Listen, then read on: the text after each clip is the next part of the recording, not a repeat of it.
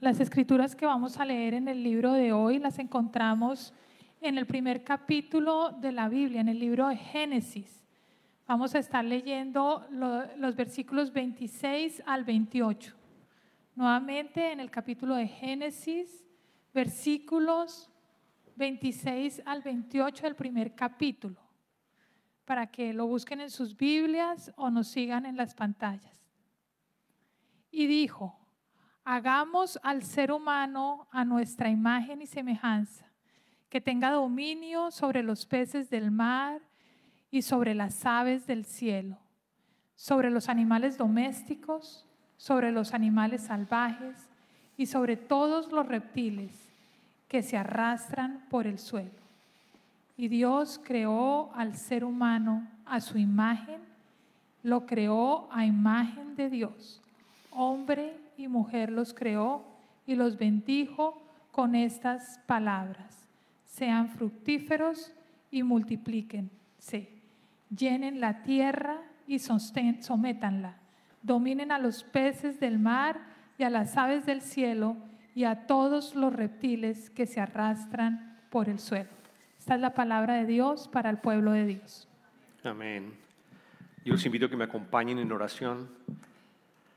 Señor, te damos infinitas gracias por la oportunidad de estar en tu templo. Gracias Señor también por permitirnos venir a alabarte y a escuchar tu palabra. Te pedimos Señor que el mensaje de hoy nos toque a cada uno de nosotros de la manera que tú has diseñado hacerlo, de tal manera que salgamos de tu templo diferentes, diferentes Señor. Gracias Padre por todo lo que tú haces a todos tus hijos Señor. Te pedimos esto en el nombre tomado Hijo Jesucristo. Amén. Amén. Yo quiero para hoy contarles la, arrancar contando la historia de Nick Bouchet. Nick Bouchet es un australiano que hoy en día tiene 41 años y él es un presentador, él es una persona que eh, nació sin los brazos y sin sus pies. Probablemente ustedes lo han visto en internet, pero él sufrió de una anomalía que se conoce o un síndrome que se conoce con el nombre de tetraamelia. Y desafortunadamente eso implica que mediante este síndrome él no nació sin pies y nació sin, sin sus brazos. Y al principio él cuenta en la historia que su niñez fue muy, pero muy difícil. Ustedes pueden imaginarse cuando él se dio cuenta de que iba a estar toda su vida en una silla de ruedas. Y fue al colegio y trató de, establecer amigos en el colegio, recibió bullying de sus amigos, de todos los compañeros, porque se burlaban de él. A la edad más o menos de 5, 6 años, 7 años, empezó a sentir también los deseos realmente de acabar con su vida, porque decía, ¿por qué? ¿Por qué nací así? Ya cuando tuvo más o menos teenager y fue a la, edad de los 15 años, él cuenta que alguien le, ofreció y le, recomendó que leyera la Biblia. Así que empezó a leer la Biblia. Y fue precisamente en el libro de Génesis, en los versos que nosotros acabamos de leer, que hablan sobre la creación del ser humano, que llegó al versículo número 26 que dice, hagamos al ser humano a nuestra, a nuestra imagen y semejanza. Cuando Dios dice, hagamos al ser humano nuestra imagen y semejanza, que él se dio cuenta, se dio cuenta que no era un error, se dio cuenta que no era un accidente, se dio cuenta que tenía la imagen de Dios, que era valioso y que había sido creado en su imagen y en su semejanza. Y empezó una urgencia para conocer más al Padre. Empezó, continuó leyendo, empezó a estudiar, empezó a reflexionar a, pensar en la, en la, aquí nos trae la imagen de Él, a pensar en realmente lo que Dios es, en lo que Dios es y cómo lo creó a Él. Hoy en día tiene cuatro hijos, probablemente lo han visto, una esposa vive en la ciudad de Dallas y lanzó todo un ministerio, él lanzó todo un ministerio para predicar, para mostrar el Evangelio y su objetivo es que para el año 2028 puedan haber, pueda haber predicado aproximadamente a más de dos billones de personas. ¿Qué fue lo que hizo que él pudo podemos quitar la imagen. Eh, ¿Qué, fue lo que hizo que él, que él cambiara de, de, de, su forma y de su, probablemente de, estar desmotivado y de estar acongojado por lo que estaba pasando? Precisamente, como lo dije, porque se dio cuenta que era, porque se dio cuenta que era el favorito de Dios. Y hoy iniciamos una nueva serie que se llama El favorito de Dios. Y durante las próximas semanas vamos a estar leyendo versos de la Biblia en donde vamos a encontrar efectivamente que Dios para cada uno de nosotros es su favorito. Él, cada uno de nosotros es el favorito de Dios. Eso es lo que vamos a estar mirando en las próximas semanas. Y qué mejor arrancar con la creación del universo y precisamente con la creación y cómo nos diseñó a nosotros. En el libro, en el libro de Génesis, capítulo primero y capítulo segundo, narra la historia de la creación del universo, incluidos nosotros. Probablemente ustedes lo han leído, probablemente ustedes lo han estudiado, pero hoy voy a pasarlo muy rápidamente y voy a colocar una gráfica en donde resumimos cómo lo hizo Dios. Porque Dios es un Dios de orden. Y cada uno de los seis días en donde Él hizo la creación y, nos, narra la creación, que nosotros lo leemos, cada uno de esos días tiene un orden específico. Y el orden era el siguiente. Dios dijo, hágase algo, y eso se hizo. Y después de que lo hizo, le dio un nombre. Y después de que le dio un nombre, lo evaluó y dijo, es bueno. Y continuó con el siguiente día. No vamos a leer los versos, pero les voy a traer un, resumen de ellos. Porque también hay algo interesante que quizás no lo sabía. En el día cuarto, quinto y sexto, Él creó cosas que había creado para llenar de lo que había creado en el primer día, en el segundo día y en el tercer día. Miremoslo rápidamente. En Génesis primero, capítulo primero, versículo uno dijo, Dios, leemos, Dios en el principio creó los cielos y la tierra. Ese, ese verbo creó si uno lo mira y lo estudia, creó significa que hizo algo de la nada. Es decir, no creó incluso los materiales para crear el cielo y la tierra y todo lo que vamos a ver más adelante. Dios existía desde antes. Dios Padre, Dios Hijo, Dios Espíritu Santo, existía desde antes y va a seguir existiendo. Él no tiene fin. Él es el alfa y el omega. En el primero claramente nos está diciendo que lo creó sin nada, ningún tipo de material. Y ahí vemos cada uno de los seis días de la creación. Dijo, hágase la luz, y la luz se hizo. Y hubo día y hubo noche. Y se dio cuenta que era bueno. Y se acabó el primer día. Y así continuó con los otros días. El firmamento de aguas en el día segundo. En el día tercero creó dos cosas. Igual que en el día sexto. Si se dan cuenta, hay un orden. Hay un orden, hay un patrón. En el día tercero creó la tierra, creó el mar y también creó la vegetación. Y en el día cuarto empezó a crear y a llenar lo que había creado anteriormente. Lo que antes de la luz, el día y la noche estaba deshabitado, Él crea el sol, la luna y las estrellas para precisamente darle luz al día y a la noche. Porque con el sol da la luz al día, la luna y las estrellas alumbran la noche. En el firmamento, que es el firmamento, es lo que está en la tierra y lo que, nosotros conocemos como la atmósfera, donde nosotros vivimos a través del oxígeno, gracias al oxígeno, y las aguas que implican los mares también. Él crea y llena con todos los pescados y con todas las aves, de todas las especies lo va llenando. En el día sexto, crea los animales terrestres que están en, la tierra. Y después crea el ser humano, lo crea hombre y mujer.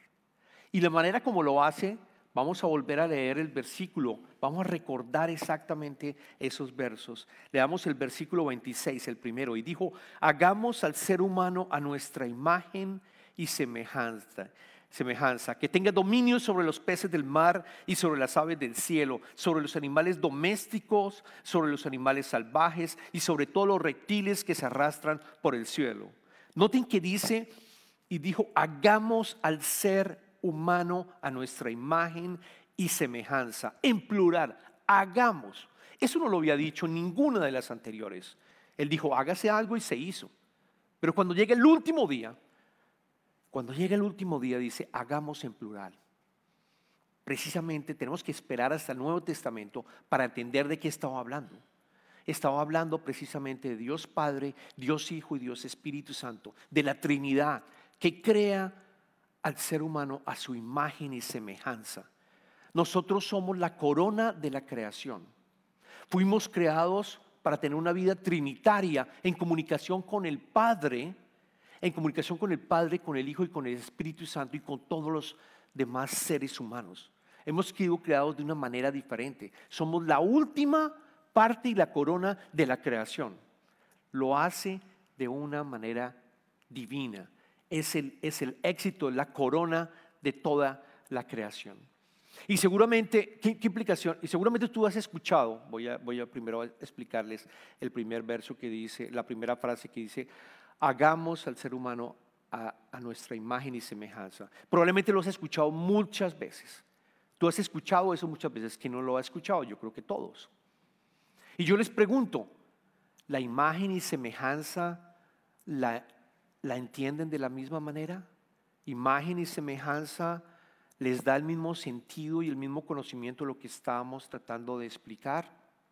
¿O ven diferencias en cuanto a la imagen y en cuanto a la semejanza? ¿Quiénes han escuchado siempre que imagen y semejanza es lo mismo? Imagen semejanza, la mayoría, ¿no? La mayoría de nosotros. Pues bueno, yo los quiero invitar a que entiendan la diferencia entre las dos. Y vamos a ir rompiendo los dos. Vamos a ir rompiendo a decir la primera parte, la imagen. Dios nos creó a su imagen. Imagen en la palabra griega que, que, representa imagen significa, tiene, tiene, el, nombre de Selem, en griego significa imagen. ¿Qué es la imagen? Es el mismo nombre que se utiliza, por ejemplo, cuando en el Antiguo Testamento las personas tenían ídolos. Son una imagen que representan a Dios. Lo que nos está diciendo nosotros es que nosotros no somos un accidente. Lo que está diciendo, nos está diciendo claramente, es que nosotros llevamos esa imagen, fuimos construidos por parte de Dios con todo el amor, de una manera específica. Luego no tenemos que pensar, ojo, no tenemos, tenemos que olvidarnos completamente de todos los errores probablemente que tú has tenido. Podemos olvidarnos completamente de todos los pecados quizás que has tenido y recordar que fuiste creado a la imagen de Dios. Es una invitación a recordar que no importa lo que ha pasado en tu vida, no importa lo que ha pasado en tu vida, tú tienes el DNA de Dios. Tú llevas el DNA de Dios, no eres un error, no eres un mistake, como se dice en inglés, sino que tú tienes el DNA de Él. Eso tiene una implicación fuertísima para que nosotros entendamos que no, hemos sido un accidente y que probablemente cualquier, cualquier, cualquier defecto que pudiéramos tener, como lo tuvo Nick en su momento, completamente lo vas a entender y puedes cambiar la perspectiva de una manera diferente. Lo otro que implica es que tenemos el DNA para poder comunicarnos con Dios. Esa es la segunda parte bien importante. Tenemos el DNA para podernos comunicar con Dios. Pero ustedes me van a decir, bueno, pero ¿cómo es posible que una persona que haya asesinado a otras personas, un shooter por ejemplo, cómo es posible que esta persona haya sido creado a la imagen de Dios? ¿Cómo es posible que tantas personas que han hecho tanto mal en este mundo? ¿Cómo los puedo yo ver con la imagen de Dios? Y la respuesta es que ellos desafortunadamente no han logrado utilizar el potencial con el cual nos, nos diseñó para poder estar conectados con Dios. No lo han hecho. ¿Y qué ha pasado? El enemigo, Satanás, ha venido oprimiendo y ha venido ocultando ese DNA ha venido con una serie de mentiras y hemos aprendido, quizás esas personas las han tomado y han buscado de alguna u otra manera tener una imagen y buscar una imagen en la cual puedan ser valiosos. Y desafortunadamente el enemigo los ha venido atacando y ha empujado esa imagen, esa imagen. Nunca pueden reflejar la imagen de Dios a otras personas. Nunca las han podido lograr. a menos, como lo vamos a ver más adelante, que puedan llegar a Jesucristo y entender cómo, Dios a través de Jesucristo nos redimió, perdonó nuestros pecados, nos reconcilió y nos convertimos en hijos e hijas de Él. A menos que lo pueda hacer, a menos que esa imagen que se nos fue dada al principio lo podamos llevar a cabo para tener la comunicación con Él. Y esa es la parte que viene con la semejanza. Tenemos la imagen, se nos fue dado, todos, absolutamente todos, cristianos o no cristianos, todos tenemos la imagen de Dios. Hemos sido creados con esa imagen, con el potencial de hablar con el Padre y poder transformarnos en su semejanza. Esa es la gran diferencia, imagen y semejanza. Ahora miremos algo. En la Biblia dice que fuimos creados en la imagen y semejanza. Entonces, ¿por qué se rompió eso? ¿Por qué pastor está hablando de dos cosas diferentes? Yo les comento que Adán y Eva, ellos nacieron y fueron creados a la imagen y semejanza. Completamente la frase.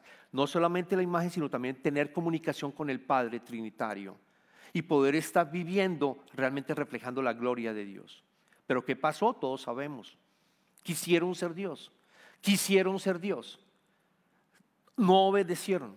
Comieron de la fruta que les habían prohibido. Rompieron la relación con Dios. Rompieron la comunicación con Dios. Fueron expulsados del Edén. Fueron totalmente expulsados del Edén. Luego la imagen quedó, pero la posibilidad de poder reflejar Dios en sus vidas fue eliminada. Y es por eso que entonces, ¿cómo me muevo yo de la imagen a reflejar la imagen de Dios? ¿Cómo me puedo mover yo de esa imagen a realmente ser alguien que refleja a Dios? A través de Cristo. Esa es el proceso de redención que podemos tener todos acceso. De poder llegar a Jesucristo y entender que Él vino por nuestros pecados que nos redimió, nos compró con su sangre, nos reconcilió para poder, poder tener esa comunicación y nos invita a ser hijos de Dios e hijas de Dios. Allí es cuando nosotros podemos reflejar realmente la naturaleza de Dios y la gloria de Dios. Uno de los versos de Pablo que vamos a ir a, mirar eh, uno de los versos de Pablo está en el, en el, libro de Corintias, en el segundo libro de Corintias, capítulo, capítulo, capítulo 3. Vamos a mirar desde el versículo 16 en adelante. Pablo le dice a la iglesia de Corinto, Pablo le dice a la iglesia de Corinto que no sean como Moisés, porque Moisés cuando leía las escrituras tenía como un velo, tenía un velo y no se quitaba de ese velo. No se quitaba del, no, no se eliminaba el velo.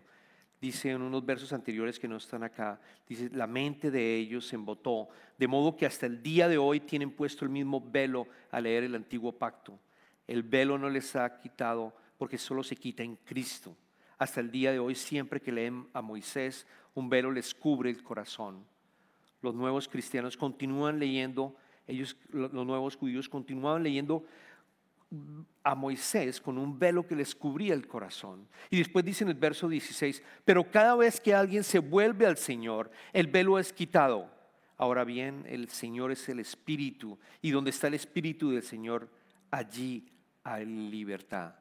Así todos nosotros que con el rostro descubierto reflejamos como un espejo la gloria del Señor, somos transformados a su semejanza con más y más gloria por la acción del Señor, que es el Espíritu. Aquí se va, es uno de, de los versos que podemos ver la diferencia de cómo nos transformamos. En el momento que lo aceptamos, ¿qué sucede?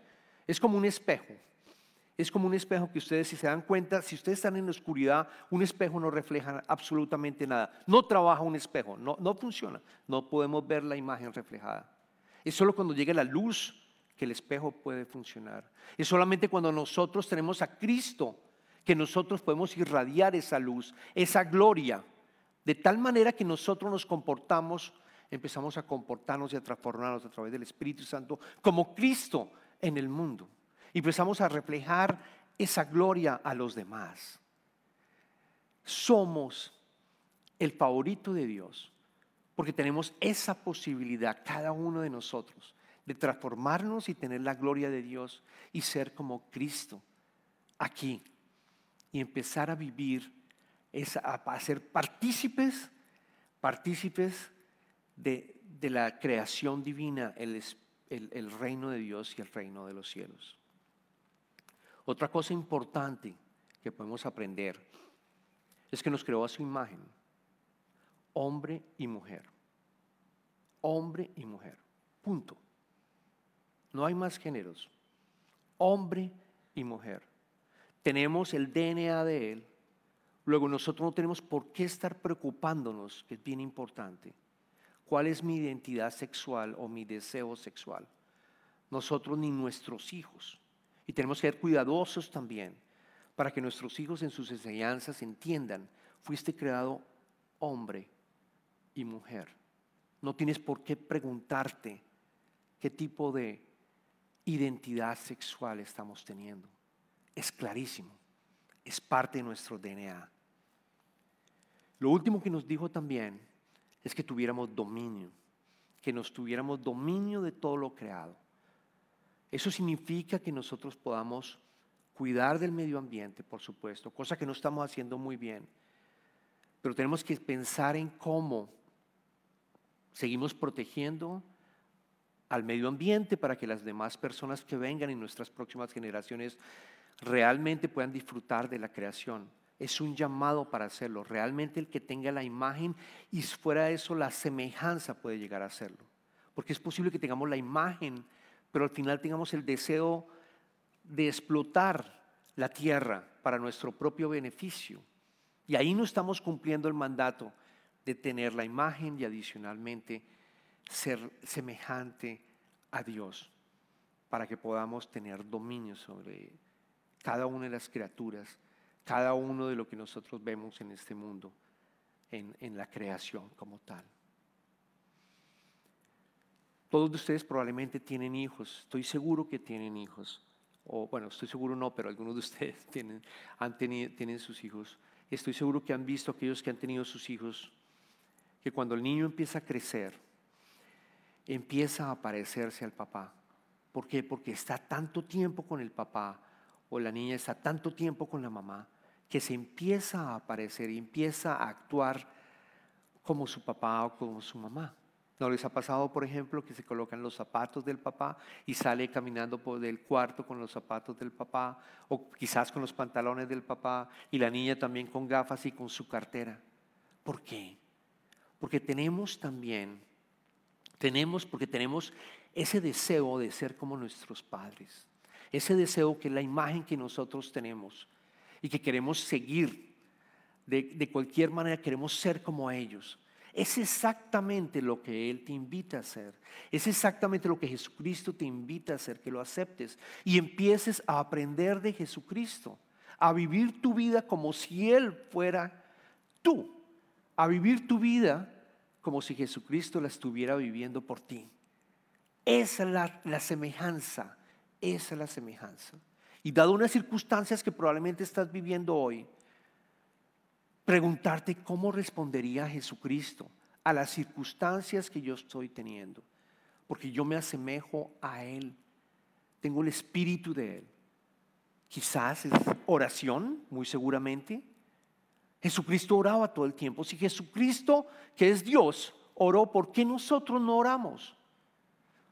Jesucristo iba y se quedaba solo mucho tiempo en solitud. Porque no aprendemos de Jesucristo también y tratamos de desconectarnos un momento y de estar a Él y estar con su palabra. Porque no hacemos lo que Él hizo. Esa es la invitación de que seamos nosotros los aprendices de Jesucristo. Que vayamos aprendiendo de Él. Y el Espíritu Santo nos va transformando de tal manera que la gloria de Dios se va a ir reflejando al resto de la humanidad. Esa es la invitación, hermanos. Eres el favorito de Dios. Así que olvídate de todos los negativos que tú puedas estar pensando Tú eres el favorito de Dios y fuiste creado a su imagen y semejanza. Oremos. Padre, gracias Padre. Gracias por tu Hijo. Gracias por haberlo enviado a morir por nosotros, Señor, como pago completo de nuestros pecados, Padre. Gracias. Gracias también por darnos el Espíritu Santo de tal manera que nosotros podamos transformarnos en la semejanza y ser como tu Hijo aquí en la tierra, Señor. Tus manos y, tus pies aquí en la tierra.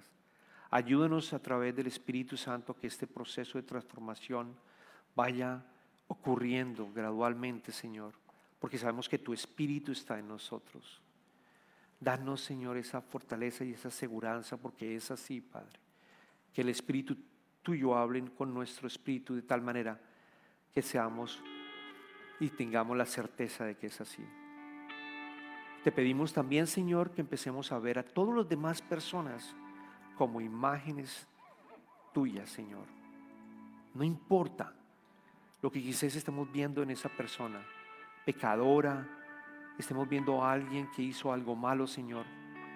Danos la fortaleza para verla también como alguien que tiene tu imagen, Señor. Y te pedimos, Señor, que quizás aquellos que hoy en día y los que están acá y nos están viendo, todavía no han reconocido y han aceptado a Jesucristo como su Salvador, que lo hagan en este momento y puedan entregar su vida a Él, de tal manera que ellos puedan reflejarte a ti en todo lo que tú hagas, en todo lo que tú hagas a través de nuestros. Gracias, Padre. Y continuamos en este momento adorando al Señor. Entramos a la parte de las ofrendas y le damos gracias a Dios por todas las ofrendas que vamos a recibir en el día de hoy. Señor, multiplíquelas, multiplíquelas, Señor, para que podamos seguir haciendo el ministerio, Señor, y que otras personas más te conozcan.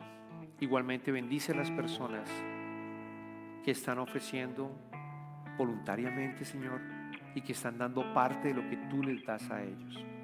Bendícelos, Señor. Te pedimos esto en el nombre de Cristo.